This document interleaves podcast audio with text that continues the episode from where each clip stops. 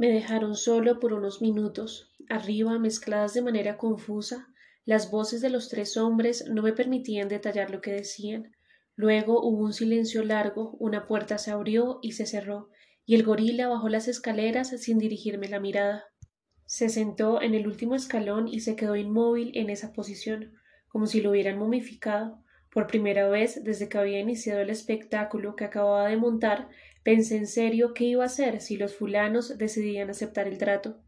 ¿Para dónde me iría? ¿Qué diría? ¿Cuánto tiempo podría seguir fingiendo que era una espía con una misión importante en el eje del Pacífico colombiano?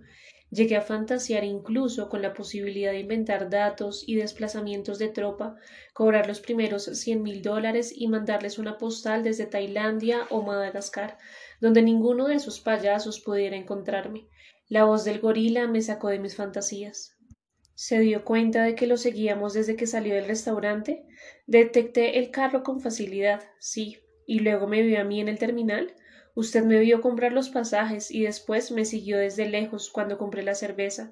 Entré al baño para facilitarle el trabajo y que le fuera sencillo abordarme. Es usted muy bueno. Es el oficio, viejo. La ingenuidad del matón me habría enternecido en otras circunstancias, pero recordé lo que les había hecho a Mariano y a Simón y me dije esa es la tristeza del carnicero que no puede cortar la res en pedacitos.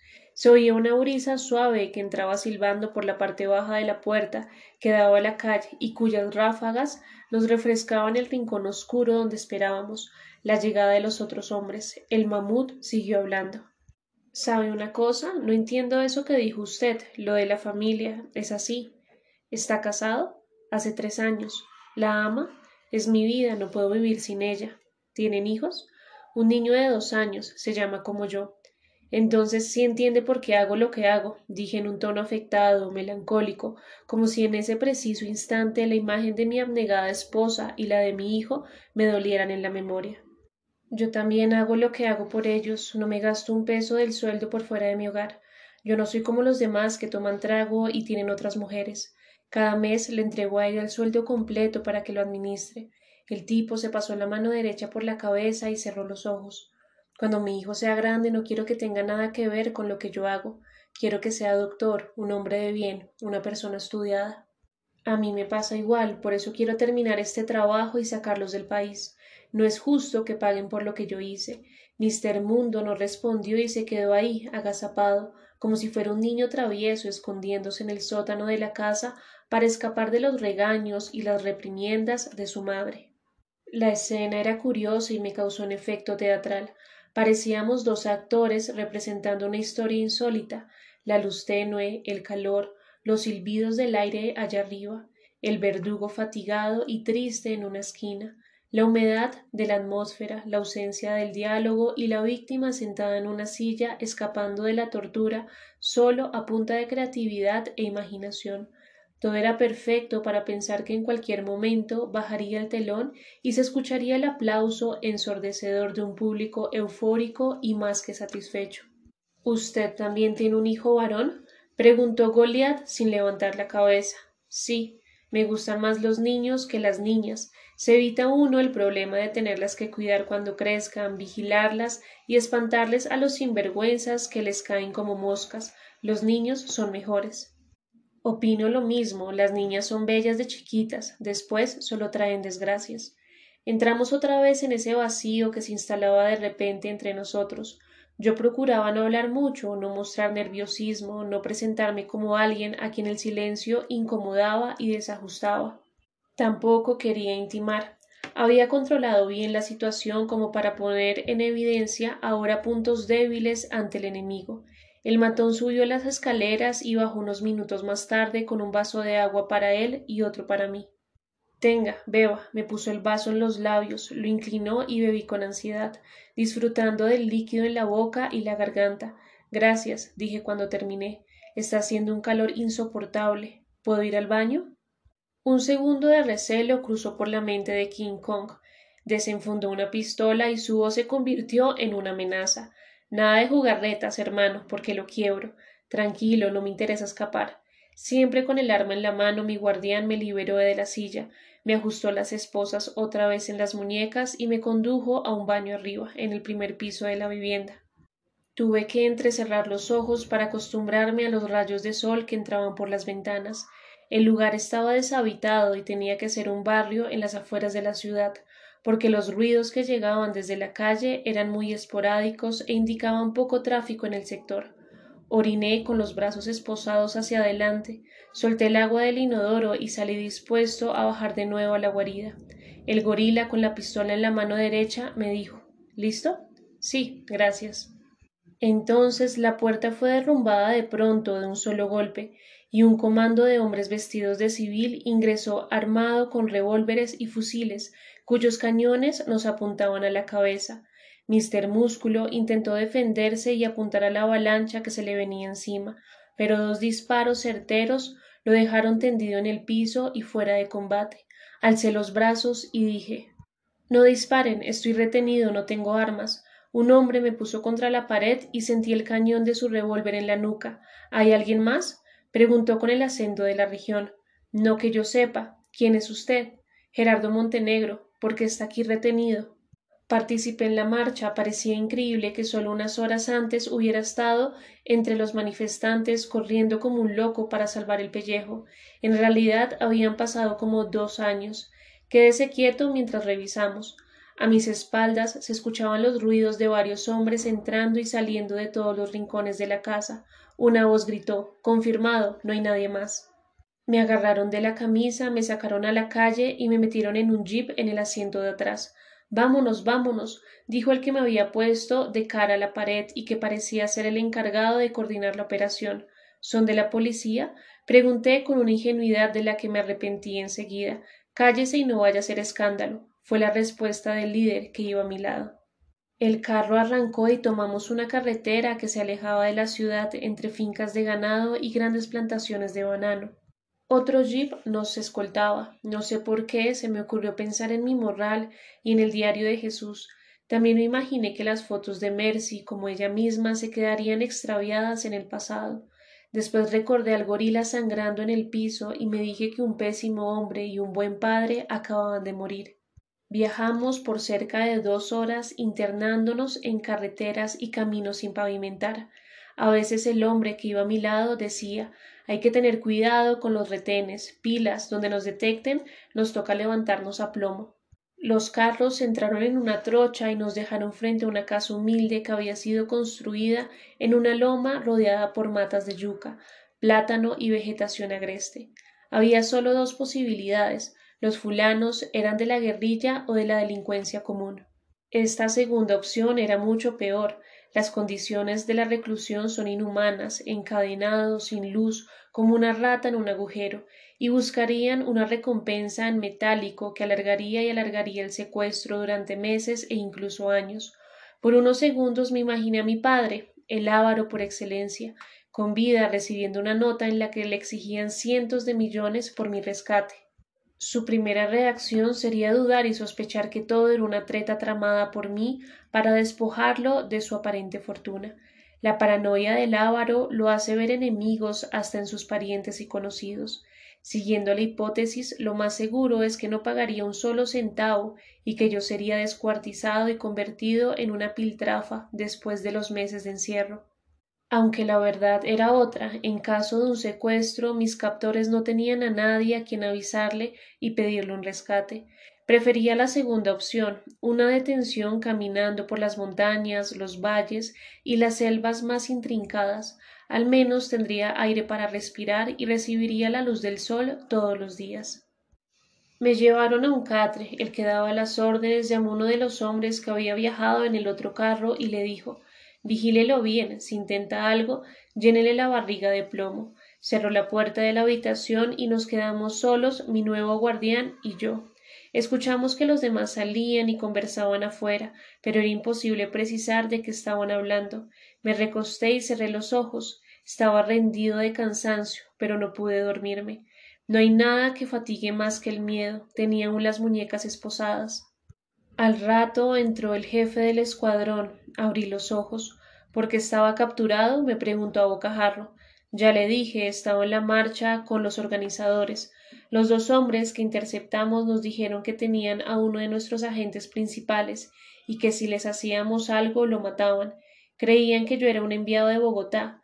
La información que nos dieron confirmaba lo que decían. Lo inventé todo para que no me torturaran. Mire, hermano, su historia es muy rara. Si usted de verdad es uno de nuestros hombres y nos quiere traicionar, rece y vaya despidiéndose porque nos toca fusilarlo. Pregunte y verá que no tengo nada que ver con ustedes ni con nadie, que hacían la marcha. Mariano Rodríguez era mi amigo, le colaboré y los acompañé el día de la protesta. Esos cabrones lo torturaron y lo mataron. Esos cabrones ahora también están muertos, hermanito. Lo que no sabemos es qué hacer con usted. Si llega a ser un infiltrado, lo que le espera es aún peor. No tengo nada que ocultar. Tragué saliva y me pasé la lengua por los labios resecos. Me inventé el cuento de la gente para engañarlos y salir con vida de la encerrona que me hicieron. Soy actor profesional. Se trataba de salvar el pellejo. Espero por su bien que lo que nos esté diciendo sea verdad. No me gusta que me tomen el pelo. Salió y volvimos a quedarnos solos con el hombre que me custodiaba. Era un cuarentón de bigote negro y espeso, y con unas cuantas canas en los costados, arriba de las orejas. Miraba de frente con dureza. Su delgadez reflejaba, sin embargo, una extraordinaria fortaleza. No pronunciaba una palabra. Volví a cerrar los ojos y esta vez sí me hundí en un sueño profundo que me hizo olvidar por unas horas la absurda realidad que había empezado a abrirse ante mí. Llevamos una rutina de encierro y de silencio durante los dos días siguientes. La comida era una sopa aguada de yuca y plátano y un poco de arroz blanco con pedazos de cebolla larga. No supe quién cocinaba, teníamos un baño estrecho para hacer nuestras necesidades, no había papel higiénico sino recortes de periódicos sobre la tapa del inodoro. Una noche le dije al comandante Carlos, como se hacía llamar el jefe del grupo, necesito bañarme cambiarme de ropa y no tengo cepillo de dientes. No se vaya a poner exigente, me respondió con sequedad. Los días son larguísimos y conversar y sin hacer nada no puede conseguir unos libros. Esto no es un centro comercial, maestro. ¿Cómo se nota que usted ha sido toda la vida un burguesito? Sin embargo, al día siguiente me entregó una mochila arahuaca abultada y me dijo Tenga, hágalo durar lo que más pueda. Adentro había una barra de jabón para el cuerpo y otra para lavar ropa una crema de dientes, un cepillo, un rollo de papel higiénico, un blue jean, dos camisetas, dos calzoncillos y un libro que abrí enseguida, imaginándome que se trataba de alguna novela de mis autores favoritos. No, era un libro sobre las esculturas de San Agustín. El profesor Pablo Gamboa Inestrosa no sabía aún los momentos maravillosos que pasaría al leer esas páginas. Pedí autorización para bañarme, cepillarme los dientes y cambiarme de ropa. En la ducha caí un chorro helado y refrescante. Recuerdo la inmensa alegría que me causó el agua, el olor al jabón y la sensación de limpieza que me inundó de la cabeza a los pies. Salí y me puse la ropa que me habían traído.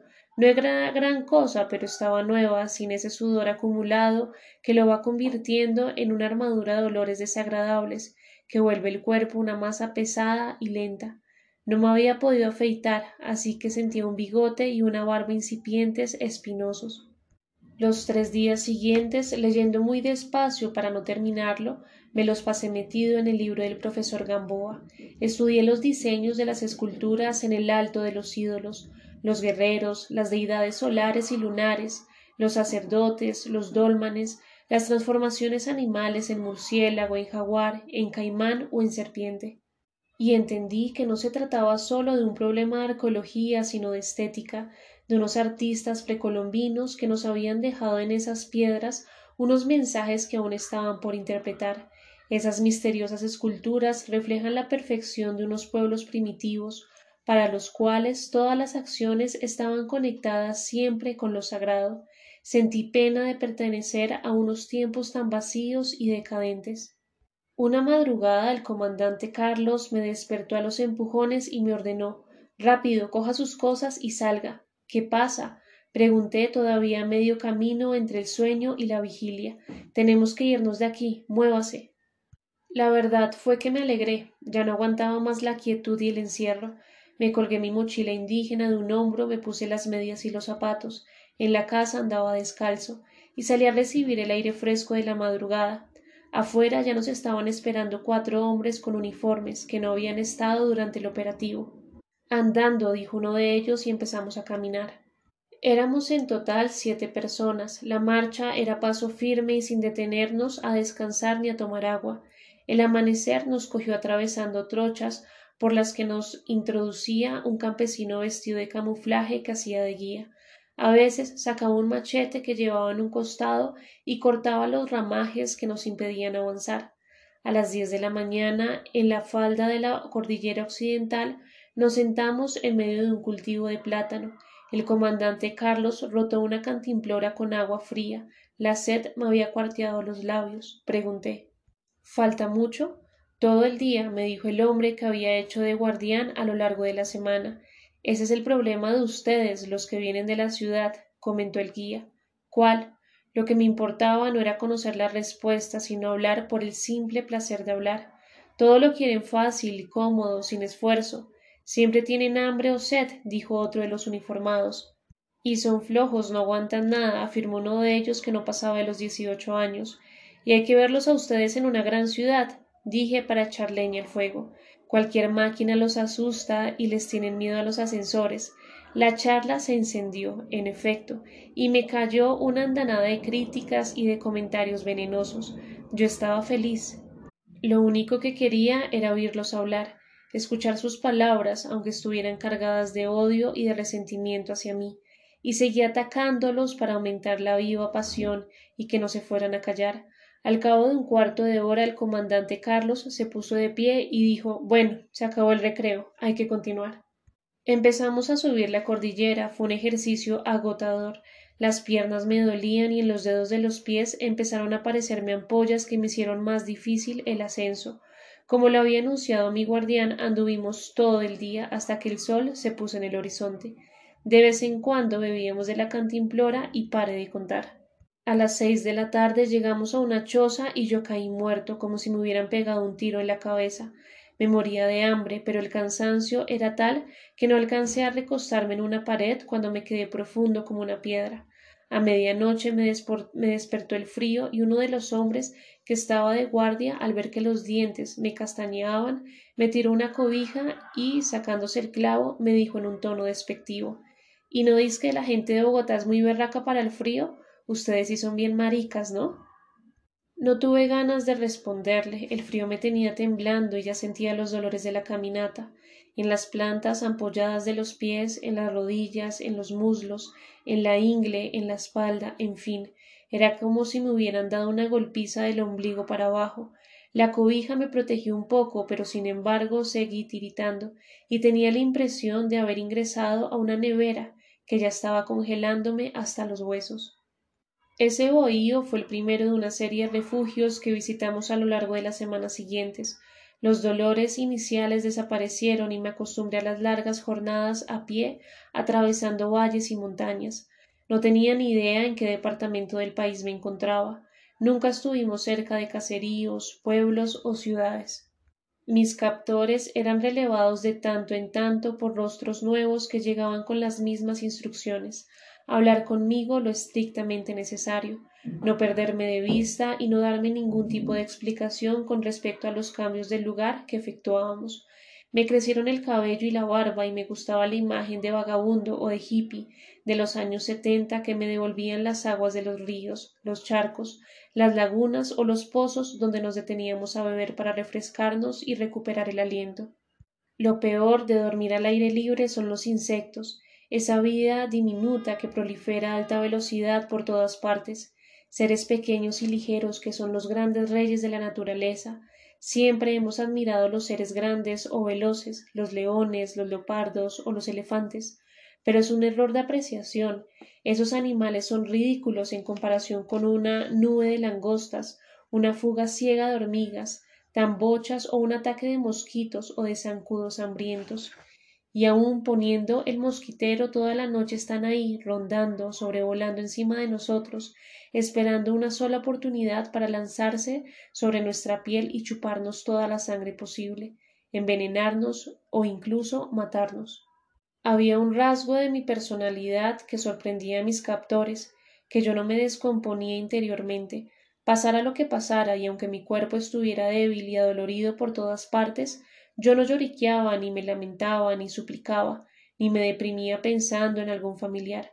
Durante años había visto en la televisión o había escuchado en la radio o había leído en la prensa escrita los testimonios aterradores de los secuestrados. Tarde o temprano el recuerdo de sus mujeres, de sus padres o de sus hijos termina por acabarlos, por bajarles el ánimo y por derrotarlos. En mi caso no, yo no tenía nada ni a nadie, yo era un renegado, no quería mandarles mensajes a los compañeros de trabajo, ni súplicas al gobierno, ni frases de ayuda a las organizaciones de derechos humanos. No preguntaba por las noticias, no me ponía a hablar de la belleza de mis niños, ni de la perfecta fidelidad de mi esposa. Me importaba un comino ese mundo que había dejado atrás, y no me parecía mejor que éste, aunque las condiciones por las que estaba pasando fueran desastrosas, y esa actitud les produjo respeto a mis captores veían que por dentro yo era un bloque sólido, monolítico, y que no tenía fisuras espirituales. Cuando me preguntaban por mi familia o por mi vida pasada, yo les respondía que eso no tenía importancia, que ellos estaban allá y yo acá, que no tenía sentido preocuparme por ellos, entonces me miraban incrédulos, no volvían a tocar el tema y se retiraban pensativos.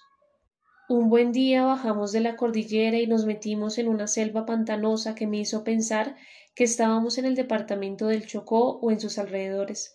El calor era infernal y lluvias permanentes nos dejaban con la ropa empapada y los zapatos hechos una, sopa. En las horas de la noche teníamos hamacas entre los árboles, nos echábamos encima un mosquitero y nos dormíamos escuchando los ruidos de los insectos y de uno que otro animal que rondaba la oscuridad en busca de alimento. No aguanté los rigores del clima y caí enfermo con una fiebre que me hacía delirar. En ese estado escuché una conversación que no sabía si era real o si era producto de la enfermedad. Este tipo ya no aguanta, decía una voz templada y firme. No podemos dejarlo así, comentó un hombre que hablaba en susurros como si temiera ser escuchado por sus compañeros. ¿Y por qué no? Eso no se le hace a nadie. Le podemos disparar en la nuca sin que se dé cuenta. Decimos después que le dio gangrena y que se lo tiramos a las pirañas. ¿Cómo se le ocurre? ¿Y quién lo va a cargar? ¿Usted?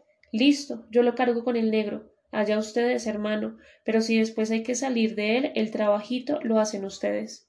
Improvisaron una camilla y me tendieron en ella. Dos de los hombres que me escoltaban, uno de ellos de raza negra, me cargaron lentamente y con innumerables tropiezos a través de la jungla. Fueron días de pesadilla, ahogado, sudando con la mente en un continuo estado de ensoñación a causa de la fiebre veía arriba las copas de los árboles y un cielo gris sobre el cual se destacaba a veces el vuelo de algún pájaro o el salto imprevisto de un mono que cambiaba de rama. La calentura convertía la naturaleza circundante en un diseño de figuras macabras que se burlaban de mí al verme pasar. En lugar de ver hojas, ramas, lianas y troncos gigantescos, yo percibía rostros verdes y agresivos que soltaban carcajadas al contemplarme acostado en la camilla, enfermo y asustado, y los ruidos de las cacatúas y de los simios me parecían risas y cuchicheos de esas presencias fantasmales que mi cerebro, delirante, inventaba para torturarme. Mientras viajaba por la selva así, acostado en una camilla cuyas ramas a veces se me clavaban en la espalda y me herían, ese sopor me fue anestesiando la poca lucidez que reservaba para momentos aún más difíciles por entre las tinieblas de una memoria suspendida tercamente en un pasado del que yo pretendía escapar de una manera definitiva. Recordé mi apartamento en Bogotá, mis muebles cubiertos por una finísima película de polvo, mis libros, mis películas, los rincones donde solía pasar horas enteras repitiendo parlamentos de personajes famosos, y al verme desde arriba viviendo otra vez esa vía vacía, solitaria y deprimente, Sentí pesar por ese actor que iba de un lado para otro en pijama, que hablaba solo y que no sabía cómo huir de esa trampa de su propia mediocridad. Había construido con el objetivo de sofocarlo y de impedirle cualquier asomo de redención. Y aunque parezca increíble, al evocar ese pasado que tanto me atormentaba, una sonrisa me cruzaba el rostro sudoroso y picado por los zancudos, y entonces me repetía mentalmente Prefiero mil veces morirme aquí que regresar a esa vida miserable y sin sentido. La cuadrilla que me transportaba llegó a un pequeño campamento entre los manglares. Eran dos chozas enormes levantadas con troncos, palmas, cabullas y lianas naturales. Una de ellas estaba cercada por varias líneas de alambre de púas y tres guerrilleros la custodiaban con sus armas en alto. La otra parecía una maloca indígena y varias hamacas colgaban de sus soportes interiores. Me di cuenta de que se trataba de un refugio para secuestrados que seguramente las autoridades buscaban en el Caquetá o en el Putumayo, al otro lado de la cordillera. Apenas me metieron en el bohío de los prisioneros y me dejaron tirado en el suelo, varios seres famélicos, melenudos, con los rostros sin afeitar y con los dientes amarillos y cariados, se me acercaron a hacerme todo tipo de preguntas. Cuando lo agarraron, ¿quién es usted, hermano? ¿De dónde viene? ¿Tiene vitaminas? ¿Sabe algo de los operativos de rescate? Contesté como pude a sus inquietudes y les dije que no tenía ni idea de nada, que estaba enfermo y que no recordaba cuántos días llevaba secuestrado y caminando por entre las montañas, los pantanos y las selvas del occidente colombiano. La mayoría de ellos eran militares que las FARC reservaban como fichas claves para un intercambio humanitario con el gobierno. Eran individuos agotados física y mentalmente, pues el encierro y la falta de esperanza los había venido minando día a día hasta el punto de conducirlos a muchos de ellos al delirio, la depresión crónica o al intento de suicidio. Un hombre flaco y desgarbado que se presentó como el sargento García me mostró unos cortes en las muñecas, el cuello y los antebrazos, mientras pronunciaba una frase lacónica hasta la muerte está prohibida aquí. El más experimentado de todos acababa de cumplir siete años retenido, y recordé entonces varios apartes de las obras de Primo Levi sobre los judíos en los campos de concentración nazis, y me dije que el horror continuaba, que la bestia occidental seguía haciendo alarde de su brutalidad y su salvajismo, y que si llegaba a salvarme, me alejaría lo que más pudiera de eso que algunos optimistas llamaban civilización y progreso.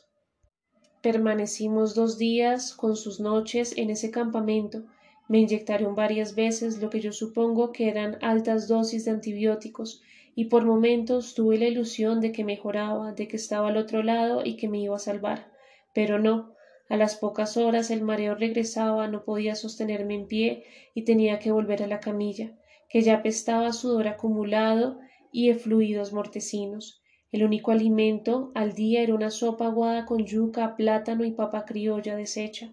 Los prisioneros devoraban la comida en segundos como perros hambrientos y luego se quedaban mirando sus cuencos vacíos con la ansiedad de quien sabe que su organismo reclama muchas más calorías para sobrevivir sanamente.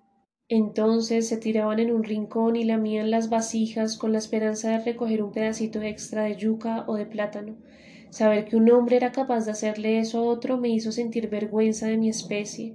Habría querido ser felino o pájaro para liberarme de semejante bajeza. El único recluso con el que crucé algunas palabras fue Alexander González, un teniente del ejército que llevaba cuatro años retenido y que la tarde del segundo día me preguntó ¿No extraña a su familia? No estoy casado ni tengo hijos, respondí refrescándome con la lengua humedecida el borde de los labios. Aquí lo más berraco es la falta de una mujer. Uno se va volviendo loco sin darse cuenta. Yo he estado moviéndome de un lado para otro, es mejor así. Los primeros meses son un infierno, uno se masturba como un degenerado, se obsesiona, se imagina a la esposa con otros hombres disfrutando en la cama, gozando, pasándola bien rico.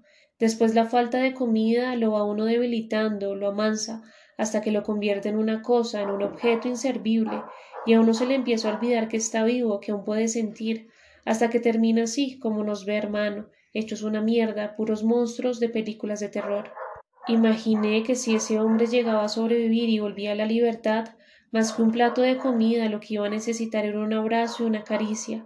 Él remató diciéndome A veces me aterra no sentir el cuerpo, hermano, como si estuviera hecho de gas o de humo. Siento que me estoy evaporando y me angustia desaparecer así. Ya ni siquiera los moscos nos pican porque no tenemos nada dentro, estamos vacíos. Nuestras venas parecen pitillos acartonados. No dije nada, en instantes así las palabras son objetos molestos. Después de los dos días de descanso volvieron a cargarme y continuamos la marcha por la misma trocha por la que habíamos llegado. Lo único que nos dijimos con los prisioneros fue un escueto adiós, y por la forma como me miraban deduje que no me daban más allá de tres o cuatro días de vida. Si yo los veía a ellos como fantasmas cuya debilidad los obligaba incluso a dormir durante varias horas al día, y mi estado era aún peor que el suyo, ¿cuál era entonces mi verdadera imagen? ¿Quién era yo? porque ninguno se me había acercado a enviar algún mensaje o a recordarme su nombre o su apellido, o a pedirme que si me liberara no olvidara tal o cual recado para su familia. No, nada. Y eso indicaba que me veían como un moribundo a quien conducen a la tumba. Tal vez, si hubiera tenido la oportunidad de verme en un espejo, no me habría reconocido en la imagen reflejada, como quien contempla en el azogue una presencia desconocida que no le recuerda en ninguno de sus rasgos su propia identidad.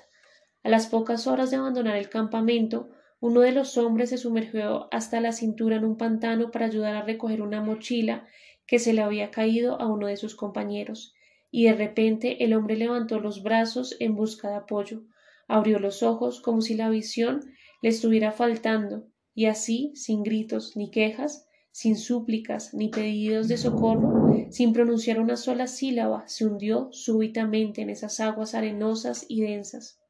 Los amigos lanzaron palos y ramas para poder dar con él, aullaron su nombre hasta desganitarse, pero nada, el tipo había sido succionado en dos segundos sin dejar rastro alguno. Uno de ellos dijo con la voz entrecortada Boas. Lo asfixian a uno debajo del agua y después se lo tragan entero. Parecía imposible que una persona se esfumara de esa manera frente a varios testigos atónicos, pero sí, la selva era eso, una conciencia atosigante de la absoluta nimiedad de una existencia humana. Cuando llegamos a un caserío situado en la ladera de un río, hubo una discusión en el grupo. Los voceros fueron otra vez los mismos que habían conversado sobre la posibilidad de pegarme un tiro o dejarme abandonado para que me devoraran las bestias y los insectos. Nosotros no entramos ahí, decía el de la voz firme, el que había querido matarme. No pasa nada, es el único lugar donde podemos descansar afirmaba el hombre que me había cargado con su amigo negro. No estamos locos. Él necesita cuidados, ahí se pondrá mejor. Ahí lo que va es a coger algo mucho peor, y nosotros también.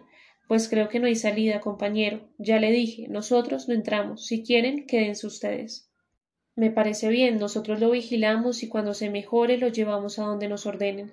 Yo aviso al comando central porque los dejamos solos con él y que ellos decidan a ver qué pasa. Subió el tono de la voz y les gritó a los demás hombres recojan y vámonos. Solo Chepe y el negro se quedan con el enfermo. En efecto, la cuadrilla se perdió por una trocha que no pasaba por el caserío, y los que se habían quedado conmigo alzaron la camilla que habían hecho ellos mismos con ramas y lianas cortadas de los árboles, y entramos los tres a ese sitio que tanto miedo les había producido a los otros hombres. La verdad fue que yo perdí el conocimiento y no me di cuenta de qué había sucedido a nuestra llegada. Cuando me desperté estaba acostado en el interior de una choza sobre un camastro de madera y hojas, y una joven indígena estaba sentada a mi lado poniéndome paños de alcohol sobre la frente. Reconocí el líquido por el fuerte olor que me entraba por las fosas nasales y me hacía llorar. ¿Dónde estoy? pregunté con los ojos semiabiertos. En Noanamá dijo ella con una voz dulce que me conmovió. Era la primera vez que yo veía en muchas semanas a una mujer. ¿En el Chocó? Sí. ¿Es un pueblo? No exactamente. ¿Qué es? La muchacha se puso la mano en la frente y me observó en silencio. Un largo suspiro me indicó que se sentía en aprietos. Volví a preguntar ¿Qué es esto? Tomó aire y me contestó, levantándose del camastro donde yo estaba acostada y ella sentada. Un lazareto. ¿Qué? como lo oye, un leprocomio. Entendí el pánico que habían sentido los compañeros de Chepe y el negro. Por eso no habían querido acercarse. Sacudí la cabeza como si quisiera despertar de un sueño aterrador. ¿Todos aquí tienen lepra? Sí. ¿No es contagiosa? Si se siguen unas reglas mínimas de asepsia no pasa nada, respondió ella como si fuera una experta en el tema. ¿Y los que me trajeron? Están afuera tomando una siesta. ¿Cuántos días llevo aquí? Dos, lo hemos atendido con los cuidados del caso. La fatiga me impidió seguir hablando, mi cuerpo estaba débil. Cualquier diálogo implicaba un esfuerzo que me dejaba ahogado y con la garganta dolorida. La joven se dio cuenta de mi situación y me dijo no se alarme, más bien descanse.